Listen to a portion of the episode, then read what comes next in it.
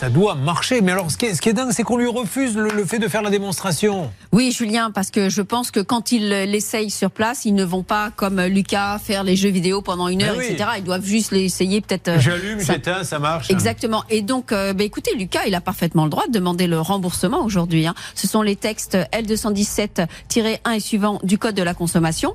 Ils avaient un mois pour réparer. Ça fait deux ans, presque deux ans maintenant. deux ans, oui. Donc aujourd'hui, et d'ailleurs, il a fait un courrier le 24 janvier. Il a dit maintenant, je n'ai plus confiance. Vous me remboursez. Il s'est passé un truc incroyable, c'est que sans vouloir, j'ai mon smartphone à côté de moi, je le dis pour ceux qui ne le voient pas, et, et j'ai appuyé sur la touche, j'avais micro.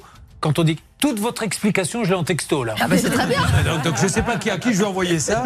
J'ai, je vous assure, il y a 40 pages. Un ennemi.